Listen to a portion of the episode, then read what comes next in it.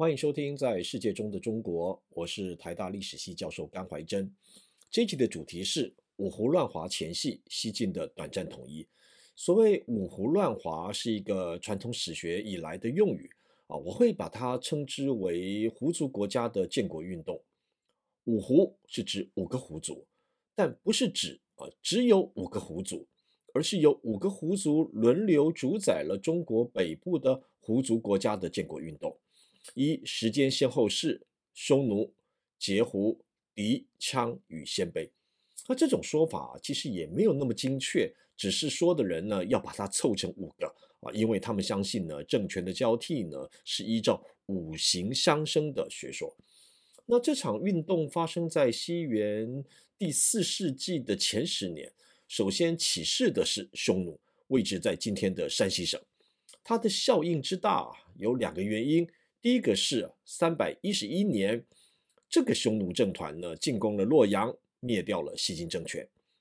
第二个。是从第一世纪以来，中国北方的许多外夷政团的首长呢，也服属于这个匈奴的首长，那可以说是两属。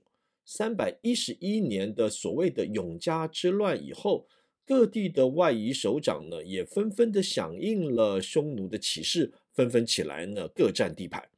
这一集啊，我先讨论西晋时期的政治社会的难题，也借此呢，探讨五胡乱华的原因。西元两百八十年啊，西晋再次的统一了中国。你一定要记得一件事情啊，历史是延续的啊，统治者与政权呢会更替啊，历史现象会变化，但不会突然间消失掉。汉的末年，天下分裂的结构性因素呢有两个，一个是州的自主性，以及呢州成为一个大型的军区，而由刺史的军府来管理。那这种军府呢，通常称为大都督府。第二个是。全国性士大夫阶级的分裂，那西晋政权为了应应第一个难题啊，就是军阀化与地域自立，采取了所谓的封建制。那这个封建制的说法呢，是来自于西晋的官方自己啊，它的主要的意思是世袭制。西晋政权对于汉灭亡的反省是这样的啊，因为汉啊实行了郡县制。那相较于实施了封建制的周代的国祚呢，有八百年啊，汉只有四百年。那这种检讨啊，当然是错的。不过呢，西晋呢，基于这样的反省啊，想将地方政府的长官呢改变为世袭，主要呢是由宗室成员呢来出任。那西晋呢是没有办法了，将郡县制的啊这个地方长官呢都把它改成世袭啊，我想他们也没有打算要这样做。西晋呢，将一些郡啊改成国，要皇家的人啊，就是宗室啊，到那边呢去当国君，而且可以世袭。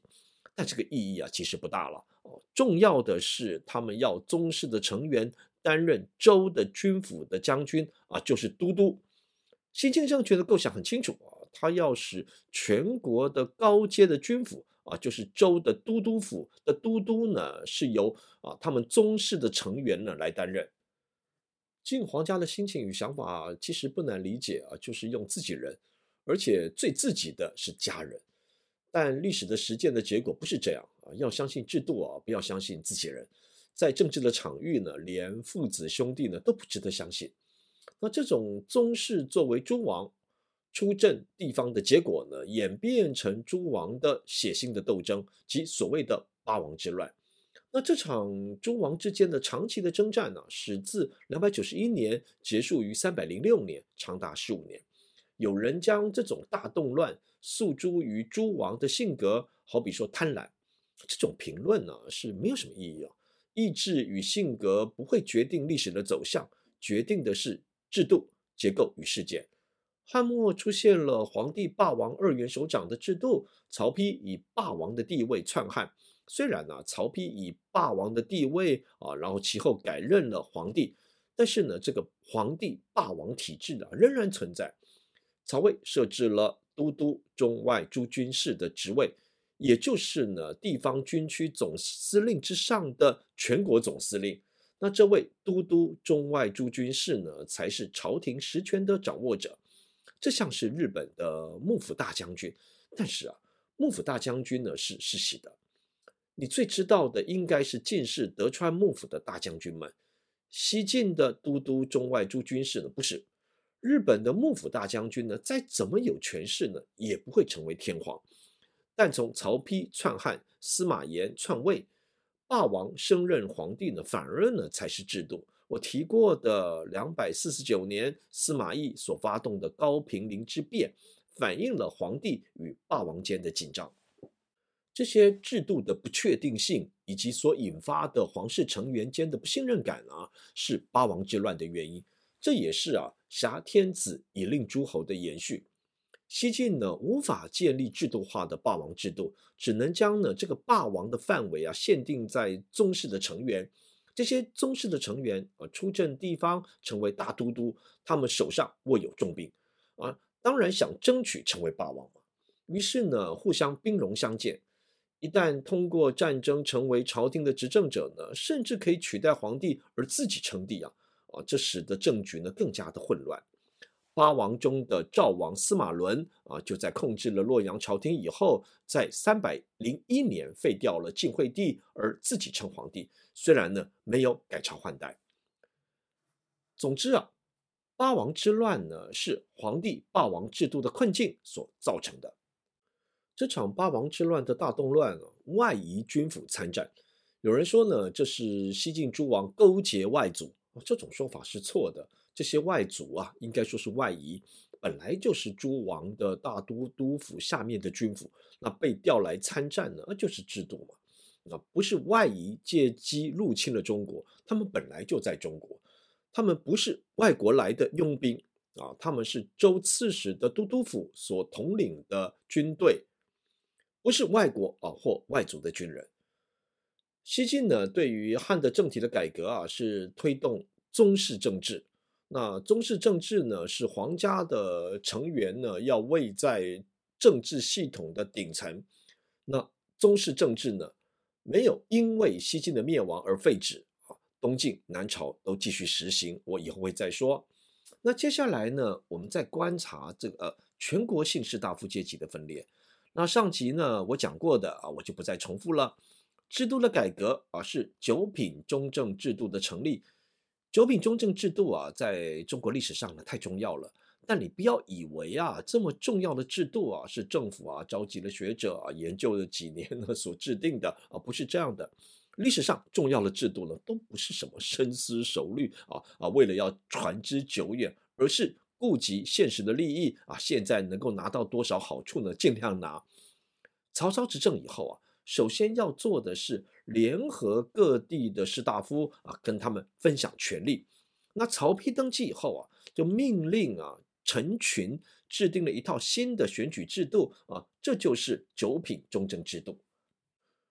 我先说这套制度是什么？中央政府的朝廷设置中正官负责选举，一个籍贯设置一位中正官，单位以郡为主。好比啊，汝南郡的中正呢，负责选举汝南郡出身的人。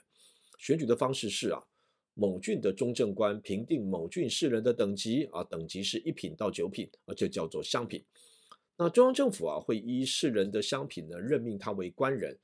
乡品与官品间呢，有一个对应的关系。一般来说啊，啊乡品二品呢，对应官品的八品或七品。也就是啊，一位士人呢，如果被评定为乡品二品啊，可以以呃这个八品或七品官的资格啊，开始进入到官僚组织。再进一步分析这个制度啊，中正官呢是以什么标准呢来评定乡品呢？制度上的说法是根据乡论啊，就是乡的舆论。这里的乡是指城外的地区啊，好比呃台北市的舆论呢都说甘怀真啊是一个 一流的人才啊，台北市的中正官呢就评定甘怀真为乡品二品，乡品一品呢是留给宗室的。历史学家当然不会相信历史当事人的说法啊，怀疑是历史学家的天职。你当然不会认为啊，这个乡论呢是中正官呢去探访民情啊，真的去问乡里的人民对于特定士人的评价。乡论是对于门第的意见，门第是指一个家族的社会地位。日本史啊有家格这种说法啊，就是家的等地是什么。啊，那门第呢，也就是这个家族呢，它是哪一个等地的？所以啊，所谓依据乡论呢，其实就是这个中正官呐，你去搞清楚嘛，这个家族啊，在当地的家格或者是门第，在汉朝末年，士大夫的社交圈流行议论人物的等级啊，于是有卿议的说法，字面上呢，就是清流士大夫呢所做出来的议论呢，跟他的评价，但这个轻易的轻是他们自己说的，不用计较。轻易啊，会评定谁是天下第一啊，或者是说啊，谁是某某郡的第一等等，啊，这叫做相论。所谓依乡论来定乡品呢，并不是中正官呢去调查候选人在乡里社会中的评价啊，啊，就是这个中正官呢啊，他应该去了解呢，在一个特定的乡里社会当中呢，对特定的人呢是做了什么评价，不是这样啊，实际上呢是确认特定的家族呢在特定的乡里社会当中。被得到了公平是什么？制度的表面看起来好像还蛮公正公平的嘛，所以说这个选举官呢叫做中正官哦，那这个制度呢又被说是乡举里选，但这只能是一个制度的表面，制度的里面呢是这些地方豪族啊，你要属于全国性的士大夫阶级，尤其是要啊与所谓的洛阳权贵集团拉上关系。到了西晋时期啊，就有了上品无寒门，下品无士族的流行语。这个寒门呢，不是没有钱的家族；士族呢，也不是指啊呃，特别有钱的人。寒门与士族的差别呢，是在于该豪族有没有管道连接到洛阳权贵集团。那这一层关系呢，才是决定谁是上层的豪族啊，像是得到所谓的门第二品。那谁又是下层的豪族啊？所谓的寒门。汉末以来，上层的豪族出身者居住在以洛阳为枢纽的大城市中。中正官呢，来自于这个阶级，那住在大城市中。汝南郡的中正官其实不在汝南郡。有一份史料说啊，士人住在城市中呢，是因为战乱啊。这种说法是错的。就算没有战乱啊，这些中正官呢，也是住在大城市中。这是因为啊。东汉以来，这些豪族啊，或说是士族的成员是住在城市中，因为呢，他们的生涯选择是担任官僚，也就会住在城市中。当然了，他们会有所谓的双家啊，两个家，他们的家族会在家乡经营庄园。地方上的豪族呢，要在政治上上升啊，就必须要在人际关系上连接洛阳权贵集团。九品中正制度呢，是由中正官啊依乡论评出乡品。在曹魏西晋时期啊，中正平品还是有点功用啊啊，就是考核士人的教养。所以说呢，这些士人的候选人必须要先进入我所说的全国性的士大夫社会，他的网络是大小城市相连，枢纽是在洛阳的京城社会。《世说新语》这本名著当中啊啊，其中的一个主题呢是士人的社交生活。士人从外地来到洛阳参加名士所组织的社交圈，那这种社交圈大多数是在名士的家里，当时称作座啊，座位的座。新来的人要坐在后面啊，坐在后座啊，离名人最远，这叫做敬陪末座。如果参加者啊，能能你能够有精彩的发言呢啊，甚至你可以呃这个语惊四座，而受到名士的赏识。我说的这个全国性的这种士大夫社会啊啊，它是一个名人或者是名士的网络。那名人在哪里呢？在大城市中，你要先认识一位名人，再通过这位名人啊，得到了参加高级社交俱乐部的门票。然后得以认识更多的名人，再然后啊，可以在名人圈当中得到好的评价啊。所谓中正啊，依据乡论啊来品评世人呢，其实是依据这个社交名人圈的评价。这个选举制的另一个重点是九品啊，这个九品一品到九品，不只用在选举制，也用在官僚制。所以呢，官员的等级呢，分作一品到九品。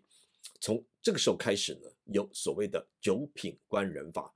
那此后中国就实施这套九品制啊，所以说我们都习以为常。其实啊，九品本身呢、是一个重大的制度的创建。随着东汉以来的儒教国家的建构啊，其中的一个构想就是以名啊这个名称、名字、姓名的那个名的原理啊，建构政治社会的等级。我们可以把它称之为品阶制啊，啊，它是一种身份制。一个人与一个团体呢，都有一个名啊，就是有一个身份，而且呢，名还被编入这个品阶当中。官名就是一种名嘛，啊，那官名呢又被分作九等。身份与品阶啊，包含可以取得的资本与行为规范。关于这一点呢，我现在呢就不详加解释了。总之，西晋实施九品中正制度啊，目的是在使全国性的士大夫阶级呢能够再次的组成国家。它的结果是复活了东汉以来的洛阳权贵集团，也借此建立了统一的晋天下。这个集团以京城洛阳为枢纽啊，建构了城市的网络。他们的成员啊，构成了城市中的官员。就这一点而言呢，西晋国家是成功的。我也再强调啊，九品中正制度的目的啊，不是要去创造一个地域社会分权啊，让各地域社会的士大夫们啊，能够以一定的原理呢，共组成国家。如果你要问我呢，它是否成功啊？我要告诉大家啊，在历史的长河当中啊，万事万物都在变化，很难判断什么制度呢是成功的，也不会有永远成功的制度。但在曹魏啊到西晋的这个大概一百年间呢，九品中正制度的确是成功的，将中国各地的有力豪族呢编组成一个政治系统。这也是为什么古罗马帝国崩溃以后一去不复返了。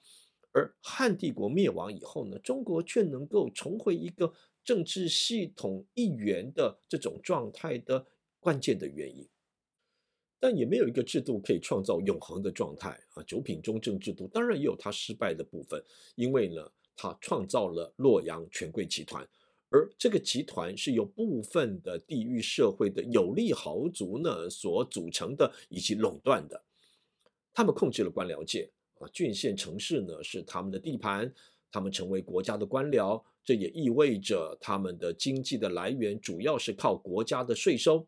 那向谁去收税呢？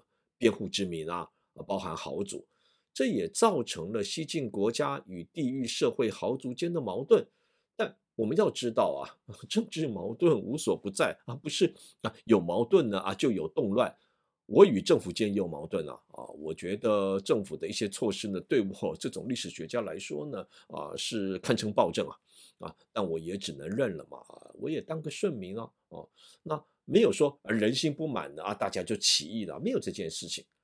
因此啊，我们的关注呢又来到了结构啊，不要忘了我前面讲到的军阀现象。那更大的矛盾其实是在军阀与地域社会的豪族之间啊。如果前面提过的地域社会的自立发展是这个时期的主要的现象，因此啊，一些学者在解读九品中正制度的时候啊，认为啊，这个选举呢啊，就是在配合当时地域社会分立的这种现象，就是搞错了，而且是搞反了。九品中正制度是为了要对付地域社会的自立，所以说呢，他要把选举权呢摆在洛阳的权贵集团啊，这是一个特定的士大夫集团，他们派遣自己的人当中正官，他们要来分配国家的资源，在这样的一个错综复杂的结构中呢，啊，是另一个原因呢，让西晋灭亡了，这是外夷叛变。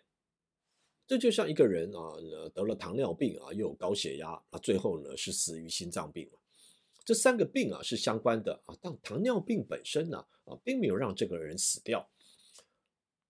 在汉西晋的五百年间啊，外夷源源不断地进入中国，改变了中国北方的地域社会。过去啊，我们在解释西元三百零四年开始的五胡乱华的时候，着重讨论胡族的政团啊人群。跟西晋国家的矛盾，这当然也是对的，但族群矛盾啊，只是整体矛盾的一环。胡族的起事啊，只是把啊这些相关的矛盾呢，都把它爆发出来。第四世纪的胡族国家的建国啊，并不是这些胡族要建立以胡族族人为他们的国家的人民国民的这种胡族国家，而且啊，胡族也不是一个族。啊，他们做的事啊是要在各地建立起自己的地盘，而且啊，他们本来呢就是这个地盘的既有势力啊之一啊，像是匈奴族的政团呢本来就在并州嘛啊，他们的起事啊是要打倒并州政府啊，在这里建立自立的国。在幽州的鲜卑政团也是一样的啊，他们要起事打倒这个幽州政府，要建立自己的国。所以说呢，这类的建国呢，啊，其实是在胡族政团与西晋的州政府的斗争的脉络下产生的啊。后来啊，匈奴建了赵国啊，鲜卑那就建了燕国。我也再说一次啊。将这些胡族建国呢，单纯的解释为胡汉间的族群矛盾的结果啊，这是错的。胡族建国呢，更是州的自立性发展的结果。只是啊，建立这个以州的自立性啊作为基础的这种建国集团呢，不是西晋国家所派出来镇守在各地的大军阀，而是胡族政团。如果没有这个胡族政团起事啊，西晋会不会像三国一样啊，军阀各据一州或者数州，然后天下再分裂？由于没有发生过这件事嘛，啊，历史学家也不好推定啊。我也再说一次了啊，胡族政团呢，其实早就是地域社会的一部分了。那这一局啊，在这个地方结束啊，我谈了啊，这个五胡乱华之前的这些啊西晋的政治的局势。那下一集呢，我要再进一步的谈。五胡乱华的发生啊，历史很有趣啊，但历史不是故事而已啊，它也不是有趣而已啊，它必须是真实发生过的事。我是甘怀真，我们下一集再见。